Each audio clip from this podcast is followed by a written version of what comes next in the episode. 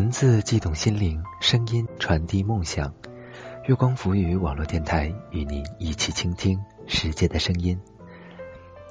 大家好，我是主播佳楠，欢迎收听本期的周六故事会。本期节目我将为大家带来一篇鹿鸣的文章《拳王》。如果大家有喜欢的文章呢，也可以通过新浪微博艾特大写的 NJ 加南来投递给我，或者通过新浪微博月光浮语网络电台与我们取得联系。更多精彩节目，敬请关注我们的官网三 w 点 i m o o n f m 点 com。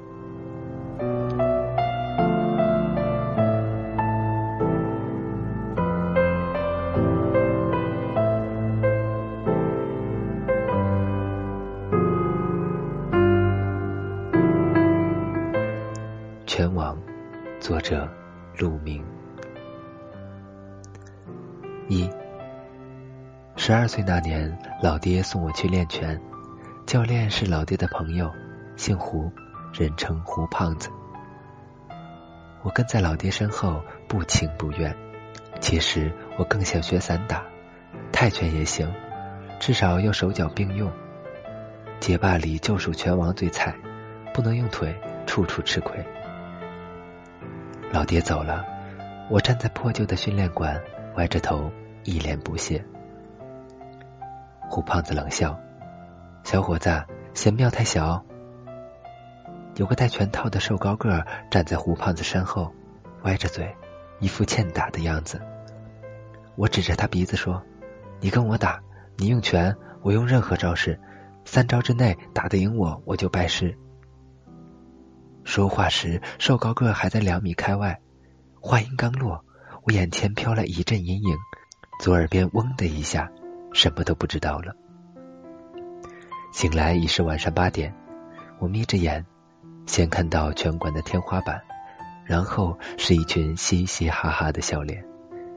师兄们扶我起来，我问：“教练呢？”他们说：“胡胖子早回去了，叫你明早过来跑步。”二，我的拳击生涯开始了。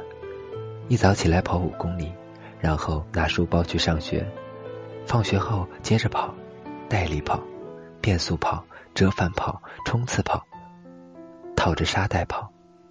大半个月过去了，连拳套都没摸着。我狠狠的骂：“哪里不能跑步，非要上你这儿？”休息时，我看师兄们练拳。拳套如眼镜蛇般撕破空气，死死的。一双双拳击靴在沾满汗水的旧地板上摩擦摩擦，似魔鬼的步伐。那个一拳打晕我的瘦高个，此刻正专心致志的虐待一只沙袋，拳像从身体里迸发出来的光，无法遮挡。他是我们的大师兄，也是拳馆的骄傲。师兄们笑话我，当初挑谁不好，偏偏挑中头牌。有一回师兄们吹牛，二师兄说，有的选手是天赋型的，有的是努力型的，有的是天赋加努力型的。我问，那大师兄呢？二师兄摇摇头，他是玩命型的。我见过大师兄不要命的样子，为了练习脚趾的力量，他肩上扛着哑铃。只用脚趾着地做深蹲，练到血肉模糊，看得见白森森的耻骨。大师兄抓起一把云南白药，胡乱抹几下，然后缠上绷带，随即招呼大家：“走走走，吃牛肉面去。”还以为打拳不用腿，想不到的是，拳击对下肢的要求远比别的搏击项目严苛。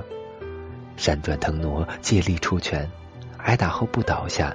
全凭两条腿的力量。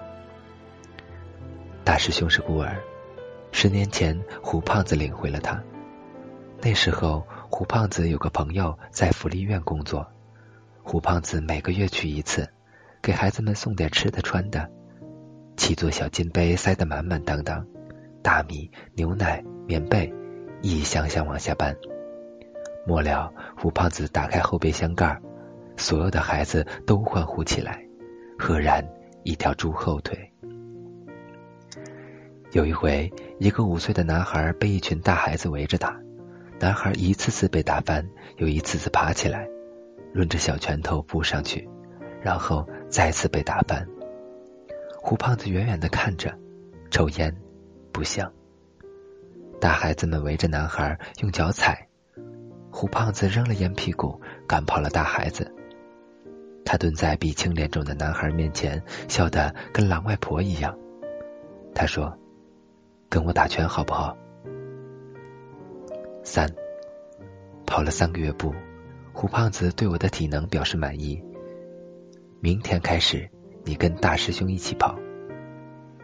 天还没亮，我睡眼惺忪的来到拳馆门口，大师兄早就不耐烦的一遍遍热身，见到我后打个招呼，便风一样的跑了出去。我拼了老命在后边追，连师兄的影子都没追着。等我半死不活的跑回拳馆，师兄连澡都洗完了。一个月后，我才看清楚大师兄的跑法：一百米加速，紧跟着一百米全速，急停刹车，打一套组合拳，再加速，全速打拳，周而复始。有时胡胖子会骑个助力车跟在后边。胡胖子一开始对我很客气，老说些温情的鼓励的话。等我能跟上大师兄，胡胖子就开骂：“臭小子，怎么比昨天还慢？老子砍了你！”或者是“废物，烂泥糊不上墙，不想跑就给老子滚回家去！”让我欣慰的是，胡胖子骂大师兄骂得更狠，骂完还不解恨，从车座子底下抽出一根木棍，照着腿肚子上抽下去。胡胖子心狠手辣，被抽到就是火辣辣的疼。只要看到他挥起棍子撵上来，我俩就没命的跑。有一次，大师兄被打急了，直接把胡胖子连人带车推到水沟里。胡胖子湿淋淋的爬上来，气急败坏，跳着脚骂。我俩不敢回头，一路狂笑逃回拳馆。下午，师兄们练拳，我在一旁跳绳练步伐。终有一天。胡胖子突然想起了什么，他招招手叫我过去。臭小子，做几个俯卧撑我看看。这是我人生第一次做俯卧撑，嗨嗨嗨的做了八个。胡胖子很满意，明天继续加一个。于是第二天九个，第三天十个，直到五百个。四，胡胖子教的是职业拳击。有一阵子，我非常不理解，各级运动队，包括国家队的拳击运动员，一样天天训练，为何还是业余拳手？我问大师兄，大师兄说，一千个业余拳手决出一个冠军，一万个职业拳手打出一个拳王。慢慢的，我明白，除了规则和赛制的不同，其实业余拳击更像是一种职业，而职业拳击。是一种生存方式，在职业拳坛没有体校和体委，没有友谊第一、比赛第二，没有为国争光，你只代表你自己，也只能依靠自己。万贯家财或是一贫如洗，都在这双拳头上。所以练得更狠，打的也更猛。那些被淘汰的业余拳击运动员，或许还能拿到一笔退役费，上个大学，安排个工作，当个体育老师啥的。而无数炮灰一样的职业拳手，除了一身伤病，一无所有。勇闯夺命岛里有句话，人人都说自己尽力了，可只有赢家才能搞上选美皇后。汗水绝不等于成功。汗水只是成功的筹码。你天赋有多高，练得有多苦，流了多少汗，流了多少血，这些完全没有意义。多少年后，人们只记得谁击败了谁，谁最后一个站在拳台上。大师兄说，很多职业选手会把下一个对手的照片挂在墙上，练到精疲力尽、生不如死的时候，一抬头就能看见这个人。这些痛苦都是你给我的，有一天我会加倍偿还。半年后，我拥有了自己的拳套。我从没挂过任何对手或偶像的照片，因为那个人每天都出现。别人一周练五次，我和大师兄每天报道，风雨无阻。如果说我有什么座右铭的话，那一拳就是我的座右铭。五，大师兄一天吃五顿，特训还有加餐。即便如此，他还是一天到晚喊饿，抢我们的牛肉干吃。有次打邀请赛，正式称重前一天，大师兄超重了两斤。他一声不响的出去跑步，一跑就是一整夜。回来时人缩了一圈，一脸回光返照的身材。还是超，大师兄二话不说，一把泻药，一杯凉水，冲进了厕所。大师兄拉了个昏天黑地，完事后在厕所里拍门，叫我们把他拽出来。电子秤显示还是重了几十克。离称重仪式不到两个小时了，师兄哭丧着脸去找胡胖子，胡胖子两手一摊，事到如今也只有这个法子了。胡胖子不知从哪里掏出一本色情杂志，外加一大卷纸巾。一起塞到大师兄手里，接着把他踢进一个小房间，锁上门。胡胖子骂：“再吵，老子剃光他的毛！”大师兄压线过关。胡胖子带他去吃了顿牛排，回来蒙头大睡。两天后的比赛，大师兄明显是带着情绪，上来就把对手揍得稀里哗啦。六，大师兄的名气越来越响。有个经纪人找到他，说要带他去日本打职业拳赛。大师兄动心了。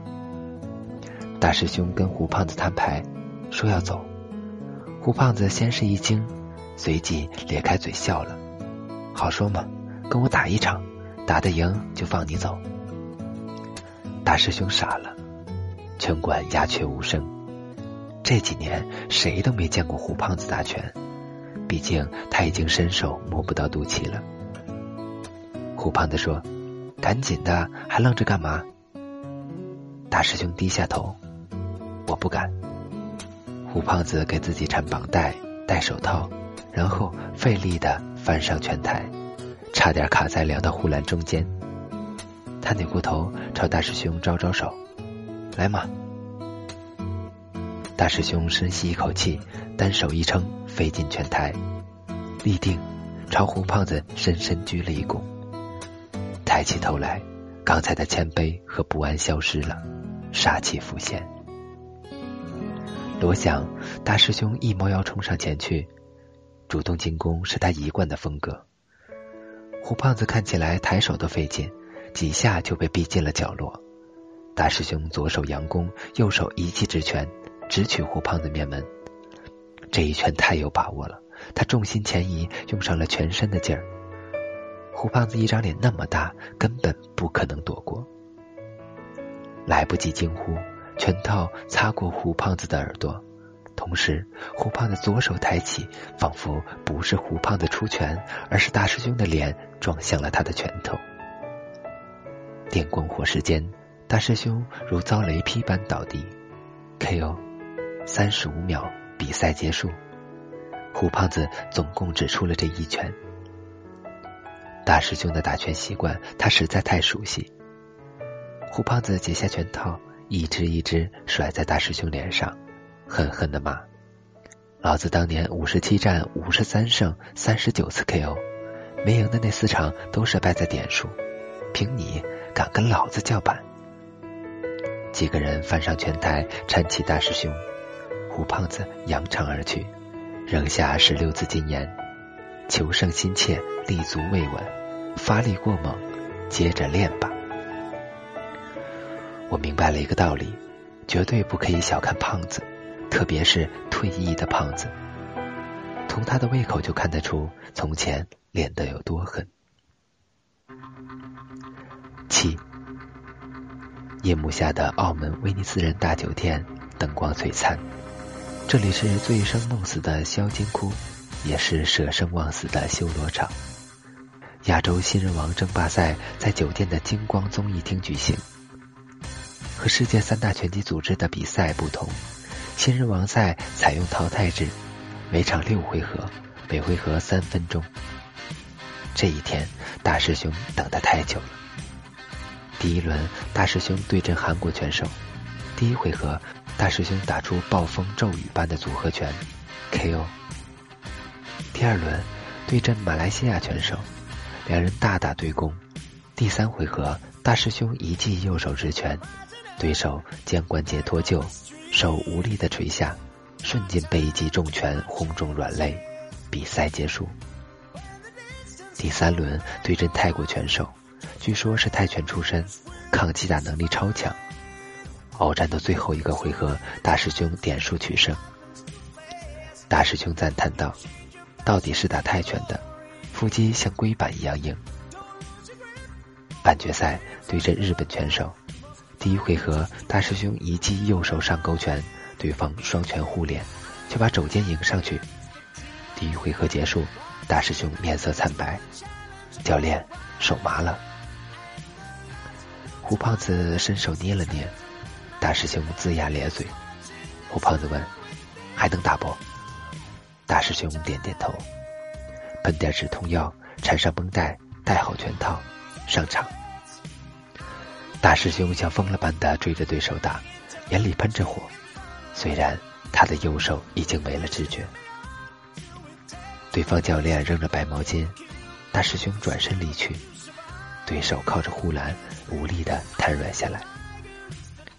医生说，无名指关节错位，掌骨粉碎性骨折，马上要做手术，但以后就不能打拳了。胡胖子问：“还有别的选择吗？”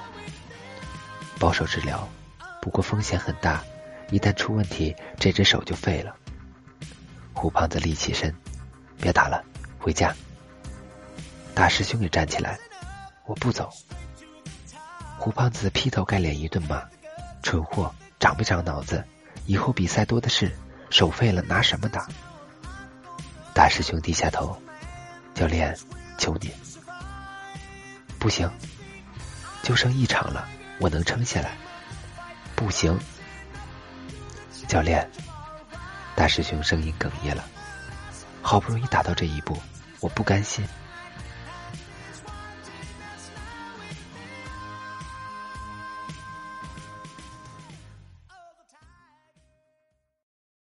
胡胖子打电话给他的老朋友，一位专治跌打损伤的中医，让他飞往澳门。老中医下了飞机，直奔酒店，给大师兄推拿，把错位的手骨推回原位。隔着几道门，听见大师兄鬼哭狼嚎。半个小时后，老中医出来了，我们一拥而入。大师兄瘫在床上，枕头上一大片水印，他硬说是口水。一周后就是决赛，胡胖子不许大师兄练拳，大师兄就半夜起来偷偷练，跑步、练脚步、练左手拳。老中医每天给大师兄推拿按摩，胡胖子一早就去菜市场买肉。熬一大锅秘制牛肉汤，倍儿香。我们几个打酱油的也跟着沾光，大快朵颐。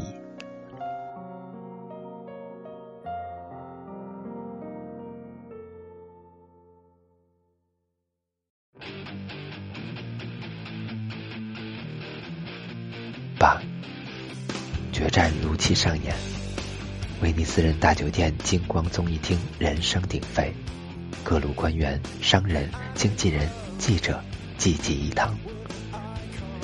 巨大喧嚣的漩涡中央是一张十六乘二十英尺的拳台。大师兄的对手是一名菲律宾选手，赛会头号种子。菲律宾人上来就咄咄逼人，企图速战速决。大师兄显然心有顾忌，出拳动作不连贯，处处落下风。他的每一记右勾拳命中，对自己的伤害可能更大。尽管如此，那些练习了无数回、已经成为习惯的组合拳，还是一次次挥了出去。菲律宾人根本不避大师兄的右手拳，甚至主动寻找拳对拳的机会。职业体育没有怜悯，只有胜利。我们在场边跳着脚骂：“怂货、烂人、趁人之危，算什么好汉？二师兄一记暴力，笨蛋，人家能听得懂吗？用英语骂呀！fuck fuck shit！胡胖子眉头紧锁，一言不发。第二回合，大师兄躲闪不及，被一记摆拳撕开眉骨，血流不止。简单的止血再次投入比赛。打到第四回合，大师兄仿佛只剩下招架之功。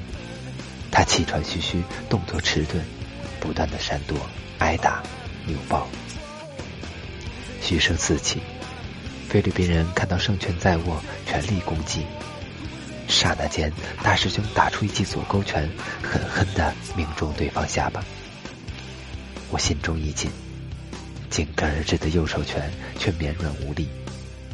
菲律宾人从短暂的眩晕中苏醒，下意识的后撤一步，闪开了第二记左手拳。胡胖子叹息：“这晴天霹雳般的三拳，本是大师兄的致命杀招。我们很清楚，如果大师兄右手没事儿。”菲律宾人已经被 KO，双方僵持着，大约有十秒钟，谁都没有主动进攻。菲律宾人脸上的狂热不见了，他缩着身子，眼神冰冷，像逼近猎物的大型猫科动物。他显然意识到了这是一个多么可怕的对手，这将是一场多么艰苦的比赛。九，五回合结束。大师兄点数落后太多，左眼肿得像核桃，拳套渗着血渍，右手完全麻木，只剩下一直在灌输紧握拳头的指令。大师兄坐在凳子上，胸口剧烈起伏。他对胡胖子说：“教练，我行的。”胡胖子说：“我知道。”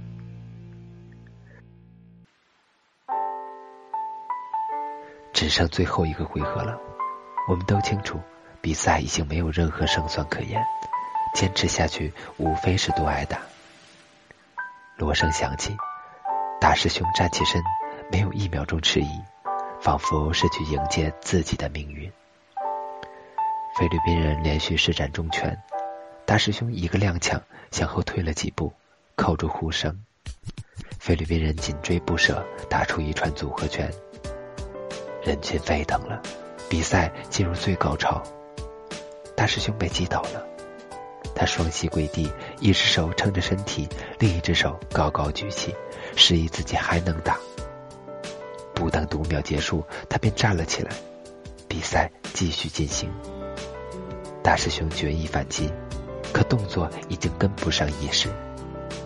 菲律宾人不放过这个机会，一记凌厉的勾拳狠狠命中。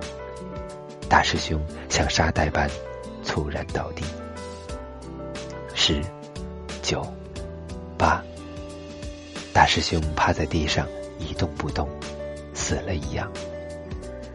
菲律宾人挥舞双拳迎接着狂热的人潮怒吼，庆祝自己的胜利。然后他转过身，瞳孔放大，一脸的不可思议。大师兄已经摇摇晃晃的站起来了。我的视线唰的一下模糊了，胡胖子在一旁嘶吼着，喊什么我听不清。不知他是否想起了十几年前那个挥舞着拳头的男孩。大师兄看上去奄奄一息，他无法闪躲，无法喘息，只是下意识的护住头，身体遭受一轮轮的重击，甚至感受不到疼痛。只是全力抵抗着那种眩晕的感觉，他的上半身颤抖着，摇摇欲坠，脚趾却像铁锚一般牢牢的抓住了地板。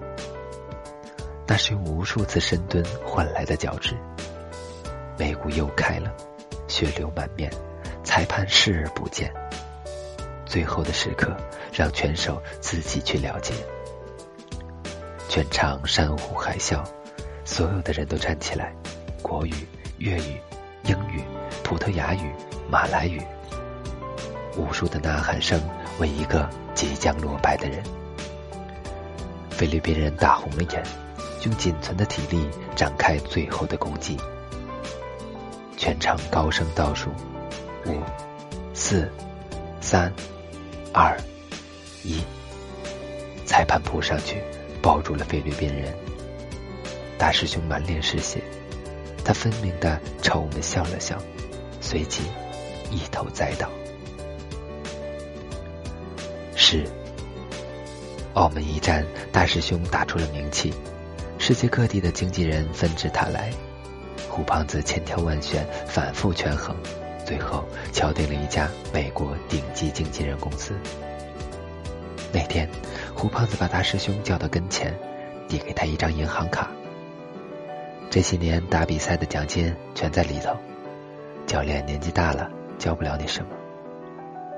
大师兄哽咽了。教练，以后没人管你，省着点花。到了那边别乱吃东西。嗯。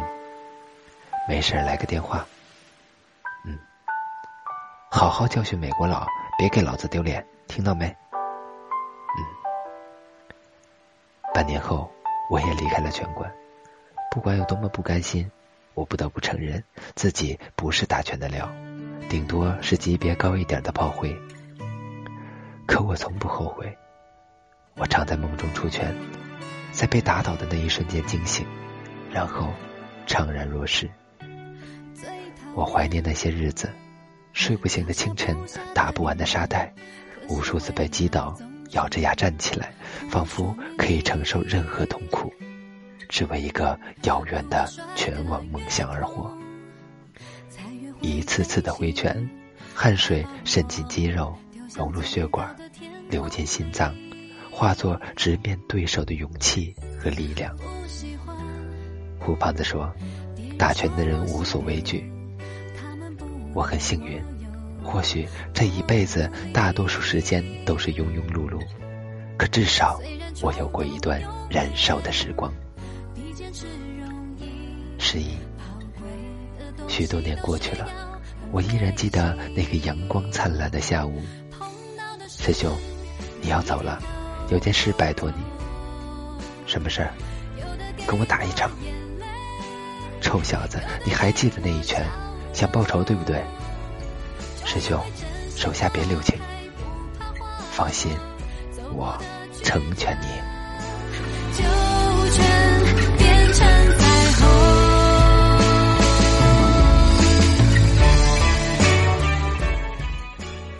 好了，本期的周六故事会到这里就结束了。我是主播佳楠，感谢大家的收听。更多精彩节目，敬请关注我们的官网三 w 点 i m o o n f m 点 com，或者通过搜索添加公众微信号“城里月光”。我们下期再见吧。虽然冲动永远比坚持都需要。